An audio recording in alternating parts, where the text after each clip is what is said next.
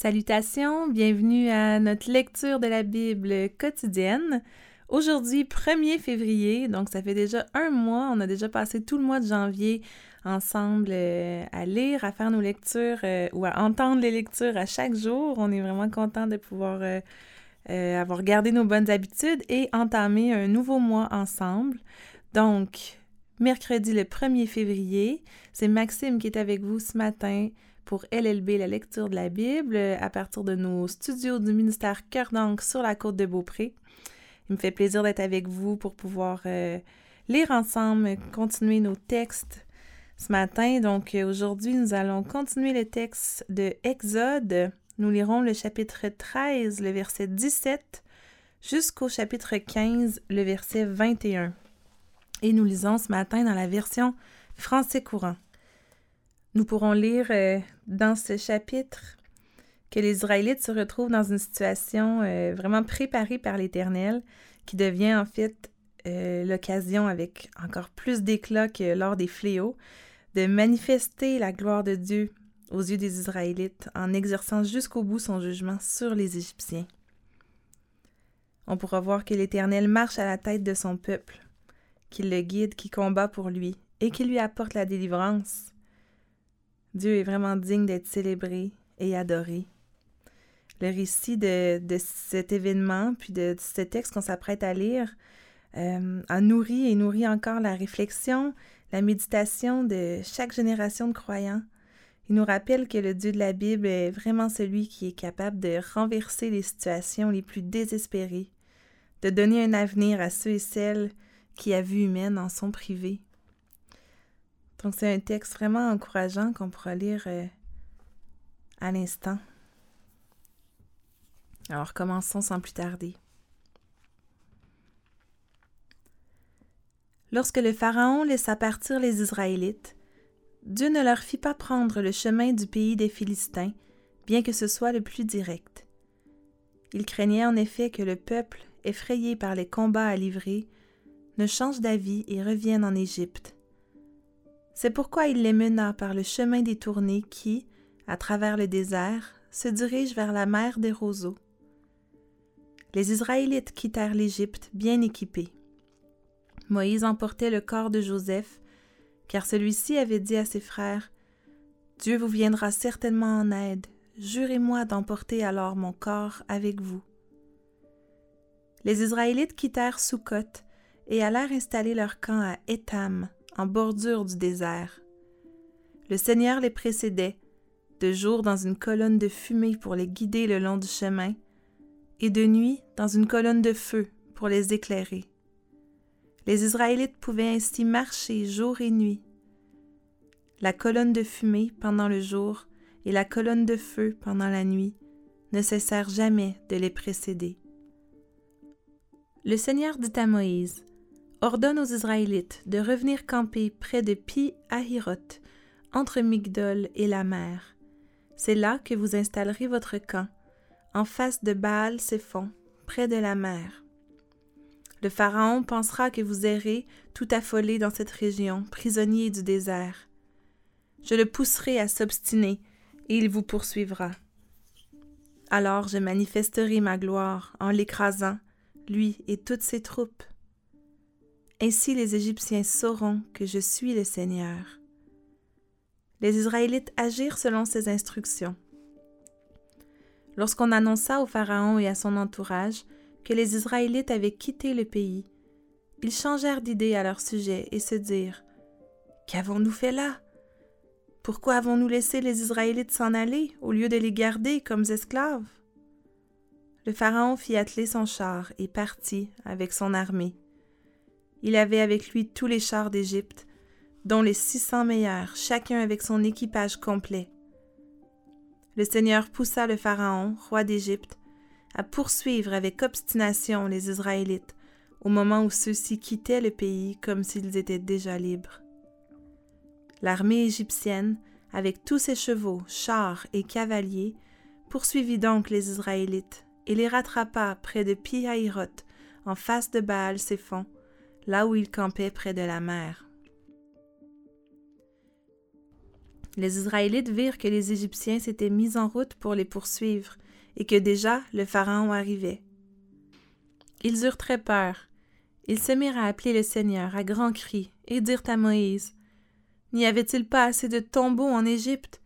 Pourquoi nous as-tu amenés mourir dans le désert? Pourquoi nous as-tu fait quitter l'Égypte? Nous te l'avons bien dit quand nous étions encore là-bas. Laisse-nous tranquilles, nous voulons servir les Égyptiens. Cela vaut mieux pour nous que de mourir dans le désert. N'ayez pas peur, répondit Moïse. Tenez bon, et vous verrez comment le Seigneur interviendra aujourd'hui pour vous sauver. En effet, ces Égyptiens que vous voyez aujourd'hui, vous ne les reverrez plus jamais. Le Seigneur va combattre à votre place. Vous n'aurez pas à intervenir.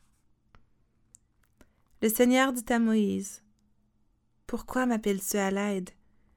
Dis aux Israélites de se mettre en route. Prends ton bâton en main et élève-le au-dessus de la mer.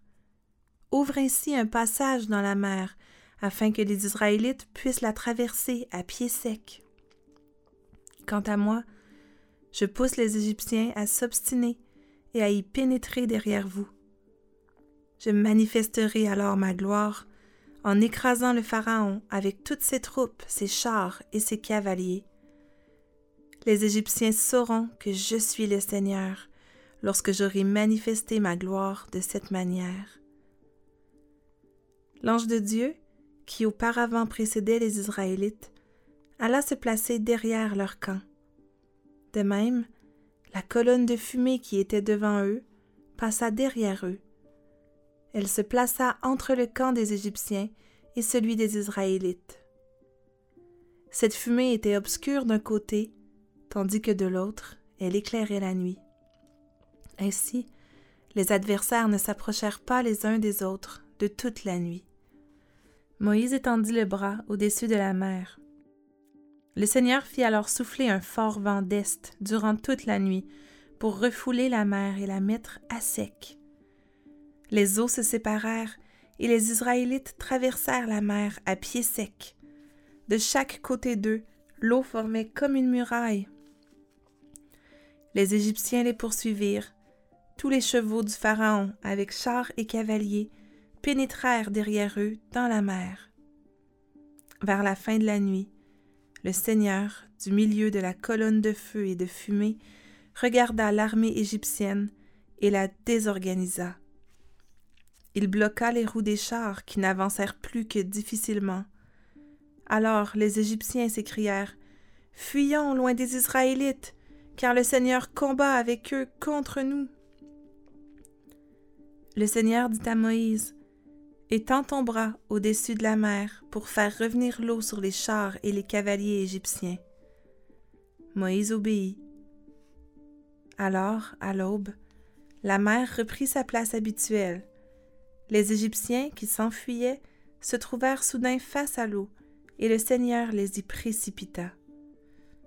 L'eau recouvrit tous les chars et les cavaliers des troupes du Pharaon qui avaient poursuivi les Israélites dans la mer. Personne n'échappa. Quant aux Israélites, ils avaient traversé la mer à pied sec, l'eau formant comme une muraille de chaque côté d'eux. Ainsi, ce jour-là, le Seigneur délivra les Israélites du pouvoir des Égyptiens, et les Israélites purent voir les cadavres des Égyptiens sur le rivage de la mer les Israélites virent avec quelle puissance le Seigneur était intervenu contre l'Égypte. C'est pourquoi ils reconnurent son autorité. Ils mirent leur confiance en lui et en son serviteur Moïse. Moïse et les Israélites chantèrent en l'honneur du Seigneur le cantique que voici. Je veux chanter en l'honneur du Seigneur. Il a remporté une victoire éclatante. Il a jeté à la mer chevaux et cavaliers. Ma grande force, c'est le Seigneur. Il est venu à mon secours. Il est mon Dieu, je le louerai. Il est le Dieu de mon Père, je proclamerai sa grandeur. Le Seigneur est le héros des combats, il mérite bien son nom, le Seigneur. Il a jeté à la mer les chars et les troupes du Pharaon. Les meilleurs officiers égyptiens se sont noyés dans la mer des roseaux. Ils ont coulé au fond comme des pierres, et les flots les ont recouverts. Seigneur, quelle force dans ta main droite. C'est elle qui met tes ennemis en pièces. Que ta grandeur est impressionnante. Elle renverse tes adversaires. Si tu déchaînes le feu de ta colère, ils sont brûlés comme un tas de paille. Sous la violence de ton souffle, les masses d'eau se sont amoncelées, les vagues se sont dressées comme un mur, les flots se sont figés au fond de la mer. Nos ennemis avaient dit Nous allons les poursuivre, les rattraper, nous nous prendre part de butin, que nous n'en désirons. Nous tirerons notre épée, nous remettrons la main sur eux. Mais toi, Seigneur, tu as soufflé, les flots les ont recouverts. Comme un bloc de plomb, ils ont coulé à pic au fond de la mer déchaînée. Seigneur, qui parmi les dieux est comparable à toi? Qui est comme toi, éclatant de sainteté, redoutable, digne d'acclamation, capable d'accomplir des prodiges? Un seul geste de ta main droite, et la terre a englouti nos poursuivants. Tu as délivré ton peuple. Avec amour, avec puissance, tu le conduis vers les pays que tu lui réserves. Les peuples voisins tremblent à cette nouvelle. Les Philistins sont saisis d'angoisse. Les chefs des dômes sont plongés dans la crainte. Les princes de Moab sont remplis d'effroi.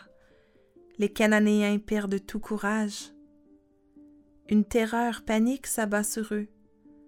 Devant la puissance de ton intervention, ils demeurent paralysés, Seigneur, jusqu'à ce que ton peuple ait passé, le peuple que tu as acquis. Maintenant, tu le conduis sur ta montagne pour l'y installer, Seigneur.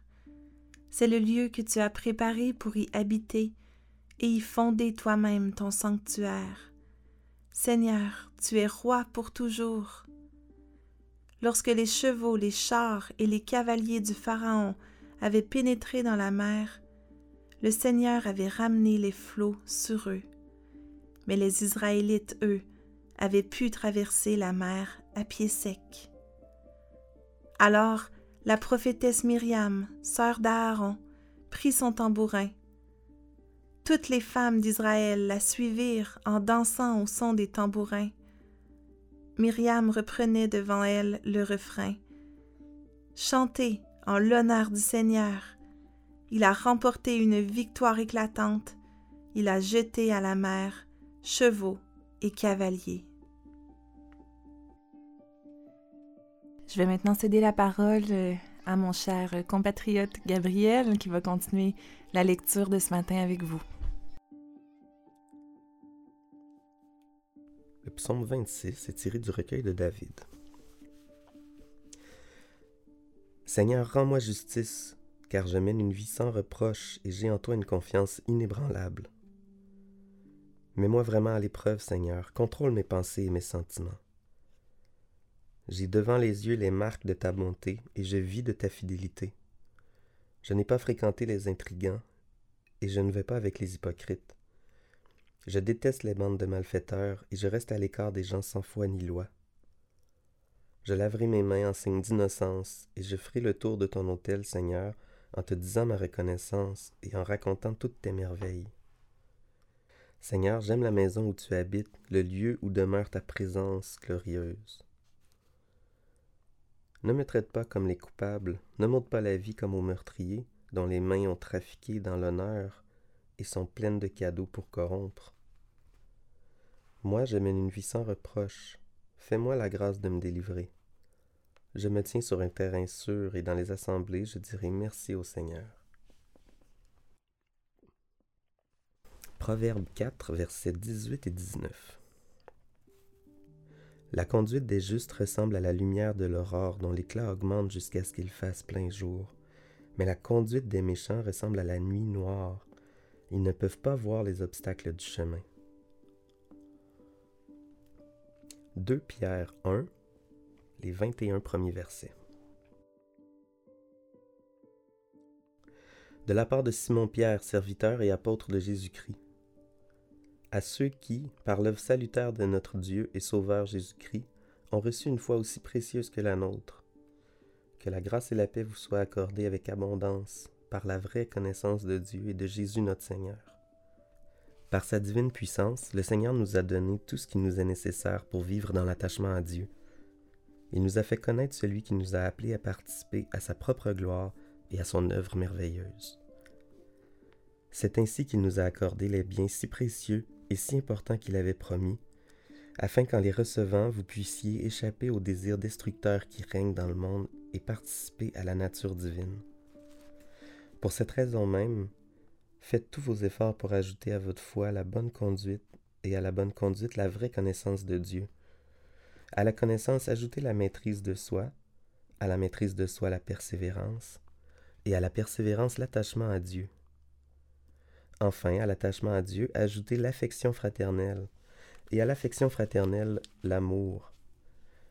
Si vous avez ces qualités et si vous les développez, elles vous rendront actifs et vous feront progresser dans la connaissance de notre Seigneur Jésus-Christ.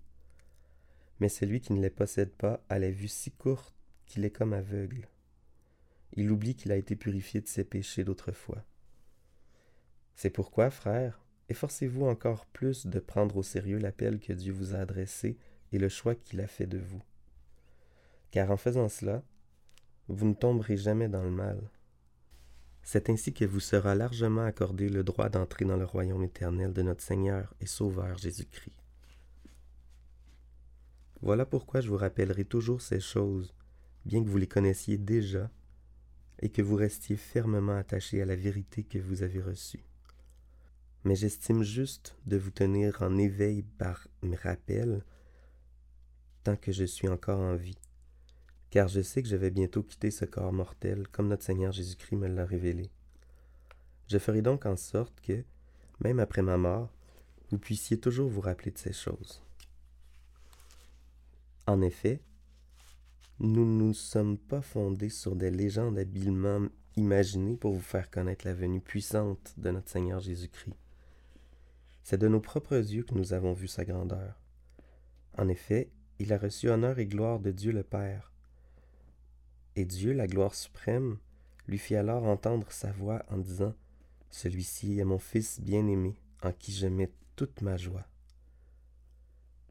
Nous avons entendu nous-mêmes cette voix qui venait du ciel lorsque nous étions avec lui sur la montagne sainte.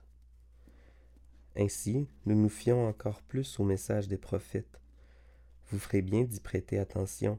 Il est pareil à une lampe qui brille dans un lieu obscur, jusqu'à ce que le jour paraisse et que l'étoile du matin illumine vos cœurs. Avant tout, sachez bien ceci. Personne ne peut interpréter de lui-même une prophétie de l'Écriture. Car aucune prophétie n'est jamais issue de la seule volonté humaine, mais c'est parce que le Saint-Esprit les poussait que des hommes ont parlé de la part de Dieu.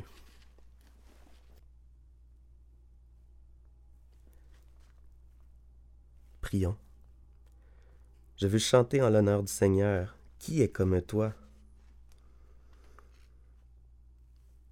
Seigneur, tu es mon Père, tu es ma grande force, tu es le héros des combats d'Israël, mais de, de nos combats d'aujourd'hui aussi. Tu es redoutable, digne d'acclamation. On peut voir dans la lecture biblique qu'on a fait aujourd'hui que tu es éclatant de sainteté, ta présence glorieuse est suffisante pour guider un peuple. Quand on est pris de doute ou de peur, Seigneur, euh, démontre-nous ta fidélité envers nous. Quand on manque de confiance envers toi, remplis-nous de cette conviction que tu es là, parce que tu ne nous abandonnes jamais, avec amour, avec puissance. Tu nous conduis constamment. Tu es inébranlable. Et comme David, on veut contrôler nos pensées, on veut, euh, vivre euh, en accord avec ta parole. Et euh, je te prie pour y arriver que tu nous rendes actifs dans notre foi, qu'on ne soit pas tiède, mais qu'on puisse être brûlant d'ardeur pour toi, pour ta parole, pour la proclamation de la bonne nouvelle. Donne-nous de ne pas tomber dans le mal, d'une manière ou d'une autre, ou de ne pas encourager, euh, sans le vouloir, nos frères à tomber dans le mal. Aide-nous plutôt à nous encourager dans l'amour fraternel,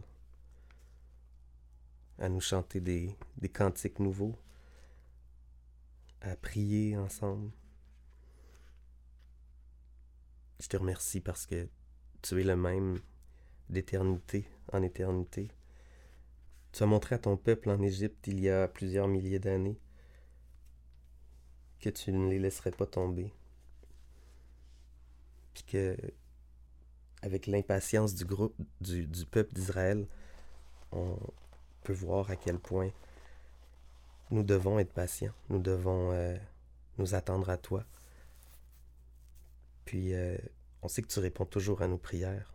Des fois, tu réponds oui, des fois non. Puis, des fois, tu réponds pas tout de suite ou simplement attends.